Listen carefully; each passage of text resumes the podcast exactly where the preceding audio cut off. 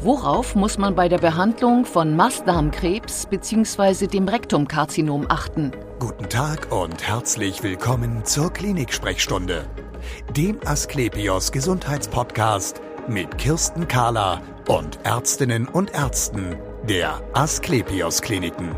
Herzlich willkommen zur Asklepios Gesundheitssendung.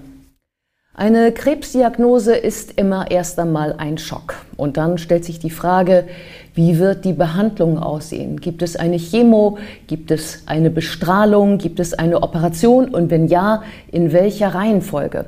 Heute sprechen wir über den Darmkrebs und zwar insbesondere über den Mastdarmkrebs. Bei mir ist Dr. Robert Maximilian Jenner. Er ist Oberarzt in der Klinik für Gastrointestinale und kolorektale Chirurgie an der Asklepios Klinik Barmbek. Schön, dass Sie Zeit haben. Vielen Dank für die Einladung. Gerne. Sagen Sie uns erst einmal der Mastdarm. Was macht den im Bereich des Darms so besonders? Also man muss erst mal sagen, der Mastdarm oder wir sagen dazu auch Rektum ist ein Teil des Dickdarmes. Der Dickdarm, der ähm, erstreckt sich im Prinzip wie ein Rahmen im Bauchraum. Das heißt, auf der rechten Seite geht der Dünndarm über in den Dickdarm. Ähm, da zieht er dann einmal hoch, läuft im Oberbauch einmal quer rüber, auf der linken Seite dann wieder runter und äh, dann im linken Unterbauch ist der sogenannte S-Darm, da sagen wir auch Sigma dazu. Und die letzten 16 Zentimeter vom Dickdarm, das ist das Rektum der Mastdarm. Mhm. Und was ist da jetzt für Sie als Mediziner so speziell? Ähm, gerade in der Therapie von äh, Krebserkrankungen, äh, vom Mastdarmkrebs, ist es immer wichtig, genau zu wissen, wo sitzt der Krebs. Es ist nämlich ein erheblicher Unterschied, ob wir von äh, Tumoren im Bereich des Dickdarms, beispielsweise im Sigma, also dem mhm. S-Darm, äh, liegt, oder ob der Tumor im Bereich des äh, Mastdarmes, also dem Rektum, liegt. Warum? Ähm, die Therapie vom äh, Darmkrebs ist ähm, auch schon relativ komplex. Vorweg müssen wir da immer einige Untersuchungen machen, äh, um genau zu wissen, äh, wie die Größenausdehnung des Tumors ist. Nicht nur lokal, sondern was uns auch interessiert ist, ob der Tumor eventuell gestreut hat. Ähm, das interessiert uns beim Darmkrebs, beim Dickdarmkrebs, aber auch beim Mastdarmkrebs. Mhm. Und das können wir in Untersuchungstechniken wie beispielsweise der Computertomographie ganz gut sehen. Ähm, anhand dessen entscheidet sich dann, was der nächste Schritt ist. Häufig ist tatsächlich bei Darmkrebs äh, die Situation so, dass äh, wenn die Diagnose gestellt wird und keine Fernmetastasen, also in, in der Leber oder in der Lunge vorliegen, dass äh, dann die Operation der nächste Schritt ist. Beim Mastdarmkrebs ist das etwas anders. Warum? Beim Mastdarmkrebs ähm, haben wir häufig auch die Situation, dass ähm, dieser lokal äh, fortgeschritten ist, da auch Lymphknoten in der Gegend vergrößert sind, möglich tumorbefallen sind, aber auch, dass er manchmal sehr nah am Schließmuskel ist. Und all diese Faktoren, die sind wichtig, nicht nur für die Operation, sondern auch, um möglichst auf lange Sicht ein gutes Ergebnis zu erzielen. Ja, ich glaube, also diese Nähe äh, zum Schließmuskel, das ist ja auch das, was Patienten oder Laien ganz besonders beeindruckt.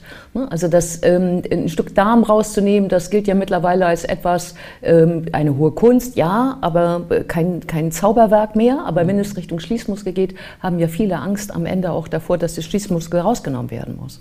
Genau, deswegen ist es ganz am Anfang der Opera äh, vor der Operation immer wichtig, die Entfernung zum Schließmuskel festzustellen. Äh, ja, ja. Das macht man mit einer sogenannten starren Rektoskopie.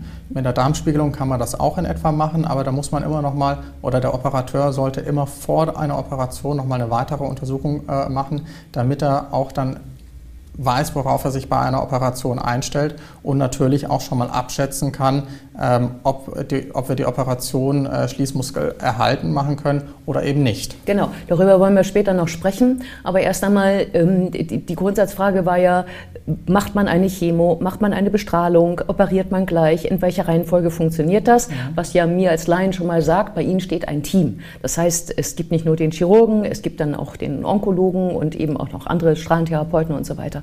Aber gibt es da so eine Faustformel, dass man sagt, na, Mastdarmkrebs, da operieren wir gleich oder erstmal nicht? Es gibt tatsächlich äh, Formen oder Stufen vom Mastdarmkrebs, ähm, die man äh, nicht immer operieren muss. Manchmal kann man die auch tatsächlich ähm, durch ein lokales Verfahren, wie beispielsweise bei einer Darmspiegelung, äh, entfernen oder auch äh, im Rahmen einer Operation lokal entfernen, aber es muss nicht gleich der ganze Mastdarm entfernt werden. Ja. Wenn die Tumoren jetzt aber fortgeschrittener sind, ähm, dann äh, empfiehlt sich häufig, dass man eine Vortherapie durchführt. Mhm. Ähm, diese Vortherapie beinhaltet äh, neben einer Chemotherapie auch eine Bestrahlung lokal von dem Tumor. Mhm. Dies, äh, diese Kombination, die ist häufig auch deshalb sinnvoll, weil man äh, mit der Bestrahlung zum einen den Tumor äh, von der Größe her kontrolliert und häufig also verkleinert. auch verkleinert, mhm. genau. Mhm. Und ähm, häufig ähm, ist das auch sinnvoll, gerade im Hinblick auf die Operation, wenn der Tumor sehr nah am Schließmuskel ist. Mhm. Unser, unser, Ziel ist es ja immer, die Lebensqualität in den Vordergrund zu stellen. Ähm, und zur, für eine gute Lebensqualität ist es für viele Menschen auch ganz, ganz wichtig, dass sie äh, auch in Zukunft ganz normal auf Toilette gehen können. Also heißt, ihren Schließmuskel äh, ähm, erhalten können. Und was macht die Bestrahlung? Also die, die verkleinert den Krebsherd und macht darum ihn auch besser operabel, sage ich mal, wenn er ganz nah am Schließmuskel ist. Habe ich das so verstanden? Ja, wirklich besser operabel wird es dadurch häufig nicht, weil es äh, durch die Bestrahlung natürlich äh, auch das umgebende Gewebe etwas mitreagiert. Ja. Aber der Ziel der Bestrahlung ist, dass wir äh, zum einen eine lokale Tumorkontrolle haben. Ähm, und äh, also heißt, dass der Tumor nicht weiter wächst und mhm. im besten Falle, dass der Tumor sogar etwas schrumpft. Ja. Ne? Dadurch kann ja. er, wenn er sehr groß ist, äh, tatsächlich auch mal leichter sein zu operieren. Ja. Ähm, auf lange Sicht ist eine Bestrahlung häufig auch äh, deshalb vorteilhaft, weil das Lokalrezidivrisiko gesenkt wird. Das heißt, dass, dass, ähm, dass, der Krebs irgendwann wiederkommt. Kann das also heißen, dass so eine Bestrahlung nicht nur vor der OP, sondern auch danach nochmal erfolgt? Je nachdem. Äh. Manchmal gibt es auch die Situation, dass beispielsweise in einem Notfall operiert werden muss. Ähm, und dann ist das eben nicht so geplant möglich, dass man eine Chemotherapie und Bestrahlung durchführt. Und äh, dann gibt es auch die Möglichkeit, dass man das äh, beispielsweise danach nochmal bestrahlt. Mhm. Und ähm, ich habe gehört, so eine Bestrahlung kann durchaus einige Wochen oder Monate vor der eigentlichen OP liegen, mhm. was ja auch erstmal, wo man auch erstmal denkt, ich habe doch Krebs. Also müsst ihr da nicht jetzt sofort operieren. Aber es ja. scheint nicht so zu sein. Ne? Ja, die Situation ist äh, häufig für viele Patienten wirklich befremdlich, weil ähm, viele denken sich, ich habe Krebs und der muss rausoperiert werden. Aber unser Ziel ist es natürlich auf lange Zeit, auf lange Sicht ein gutes Ergebnis zu erzielen. Und ja. da ist diese äh, Bestrahlung und auch die Chemotherapie in Kombination äh, häufig wirklich sinnvoll. Was, was ähm, bezweckt die Chemo? Die Chemotherapie dient zum einen äh, dafür, dass wir einmal eine systemische Kontrolle haben. Es ist ja so, dass wir eine Tumorerkrankung haben und bei jeder Tumorerkrankung ist es so, dass auch kleine Krebszellen, die man nicht mit dem bloßen Auge sieht, die man in keiner Computertomographie äh, sieht, dass die im Körper zirkulieren. Und mit dieser Chemotherapie wollen wir genau diese ähm, äh, Zellen angreifen, sodass der Tumor sich nicht weiter ausbreiten kann und wir quasi im ganzen Körper eine Kontrolle über den Tumor haben. Mhm. Ja? Ist sie vor der, vor der OP oder danach? Das ist in Kombination mit der, Chemo, äh, mit der Bestrahlung. Mhm. Mhm. Ähm, also das ist, äh, da, da, sprechen die, die Onkologen, die Krebsspezialisten äh, sich immer auch mit den Strahlentherapeuten ab und da gibt es ein ganz bestimmtes äh, Schema, wie diese Vortherapie aussehen soll. Ja, und ja. kann es sein, dass das auch nach der OP noch eine Chemo gibt? Ähm, ja, das ist auch möglich. Mhm. Um aber nochmal zur Vortherapie zu kommen, ähm, die Chemotherapie, das ist dieser eine Punkt und die Bestrahlung, das ist der, der zweite Punkt von der Vortherapie und die dauert in der Regel vier bis sechs Wochen. Ah ja, es ist aber nicht so, dass man direkt nach Abschluss dieser Vortherapie äh, gleich operiert, sondern man wartet auch nochmal sechs bis acht Wochen tatsächlich bis zur Operation. Das heißt, äh, das hat einfach den Hintergrund, dass die, äh, gerade die Bestrahlung ähm, nicht nur in dem Moment wirkt, sondern auch etwas verzögert wirkt. Mhm. Und äh, nach Studienlage haben wir einfach äh, auch über die Jahre jetzt herausgefunden, dass äh, die besten Ergebnisse ähm, tatsächlich dann da sind, äh, wenn man sechs bis acht Wochen abwartet, bis man operiert. Ja, das ist schon ein, eine, eine anspannende Zeit, eine angespannte Zeit dann auch natürlich für den Patienten. Lassen Sie uns auch über die Operation jetzt reden. Ähm, wie muss ich mir die Operation grundsätzlich vorstellen? Also äh, prinzipiell müssen wir erstmal unterscheiden, ähm, äh, wie man operiert und es ist auch immer wichtig zu wissen, wie ich schon gesagt habe, wo der Tumor genau liegt. Mhm. Ähm, wir teilen den Mastdarm in drei Abschnitte ein. Der obere, der mittlere und der untere Abschnitt. Ähm, wenn die Tumoren im oberen Abschnitt liegen, dann ist häufig so eine Vortherapie, wie eben besprochen, gar nicht notwendig, sondern dann kann man gleich operieren. Und auch dann ist häufig ähm, äh, nicht die komplette Entfernung des Mastdarmes notwendig, sondern nur eine Teilentfernung. Mhm. Ähm, wenn der Tumor allerdings im mittleren oder im unteren Bereich des Mastdarmes liegt, dann äh, sollte man tatsächlich äh, den ganzen Mastdarm entfernen bis unmittelbar überhalb dem Schließmuskel und auch alle Lymphknoten, die in diesem Bereich sind, mit entfernen. Mhm. Diese Operation können wir dann äh, mit unterschiedlichen Operationstechniken durchführen. Äh, lange Zeit war es so, dass äh, das offene Operationsverfahren äh, der Standard war. Das heißt, über einen großen Bauschnitt hat man die Operation durchgeführt.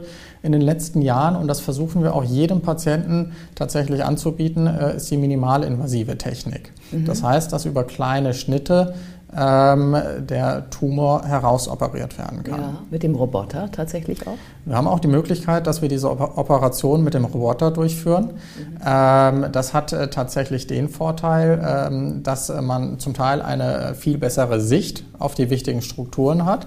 Es sind ja auch ganz viele Nerven beispielsweise in der Nähe, der Harnleiter ist in der Nähe, Blutgefäße sind in der Nähe und all das wollen wir ja schützen. Mhm. Wenn wir mit dem Roboter äh, operieren, haben wir da eine sehr gute Auflösung und äh, eine ähm, sehr gute Möglichkeit, äh, sehr präzise zu operieren. Mhm.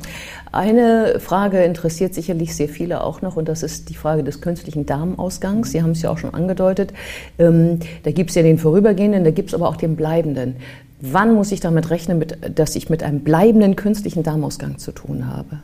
Ein bleibender künstlicher Darmausgang wird häufig nur dann notwendig, wenn der Tumor wirklich so tief sitzt, dass der ganze Schließmuskel mit entfernt werden muss. Dann ist nämlich eine Rekonstruktion, also ein Wiederanschluss äh, an den Anus nicht möglich. Ähm, wenn allerdings der Schließmuskel erhalten werden kann, dann ist es immer unser Ziel, dass wir den Darm wieder anschließen, sodass man auch in Zukunft normal auf Toilette gehen kann. Ähm, allerdings äh, ist es so, dass äh, da die ähm, Komplikationsrate relativ hoch ist im Vergleich zu anderen äh, Anastomosen, also das heißt Darmneuverbindungen. Und deswegen versuchen wir immer, diese Anastomose, also diese neue Darmverbindung zu schützen. Und das ist möglich, wenn man vorübergehend einen künstlichen Darmausgang vorschaltet. Also mhm. heißt, das Ziel ist es einfach, dass über diese neue Darmverbindung kein Stuhl drüber läuft und das erstmal in Ruhe zur Abheilung kommen kann. Mhm. Das heißt also, ähm, also der Versuch ist, die beiden Darmenden wieder zu verbinden. Das dauert aber eine Zeit, bis das mhm. zusammengewachsen ist und damit man sich nicht an sich selbst infiziert, äh, gibt es dann einen künstlichen Darmausgang, ähm, der, ähm, ich weiß, da gibt es Therapeuten, die einem genau erklären, wie das geht. Was weiß ich vor der OP? Weiß ich vor der OP, worauf das Ganze zulaufen könnte? Ja, also in der Regel wissen wir schon, äh, in welche Richtung es geht. Ob man äh, dauerhaften künstlichen Darmausgang bekommt oder nur einen vorübergehenden künstlichen Darmausgang. Wenn das aber Thema ist, ähm, dann versuchen wir natürlich aber auch alle Patienten äh, ausreichend aufzuklären. Das heißt, ähm, das ist häufig wirklich so, so ein Punkt, äh, vor dem die meisten Patienten Angst haben, noch ja. häufig viel mehr Angst als vor der eigentlichen Krebserkrankung. Ja, ähm, das muss man allerdings äh, gar nicht haben. Weil so ein künstlicher Darmausgang ähm, ist äh, extrem gut zu versorgen heutzutage. Es gibt äh, viele Möglichkeiten, den äh, sicher zu versorgen, sodass es auch geruchsdicht ist ähm, und dass man es auch äh, gar nicht sieht.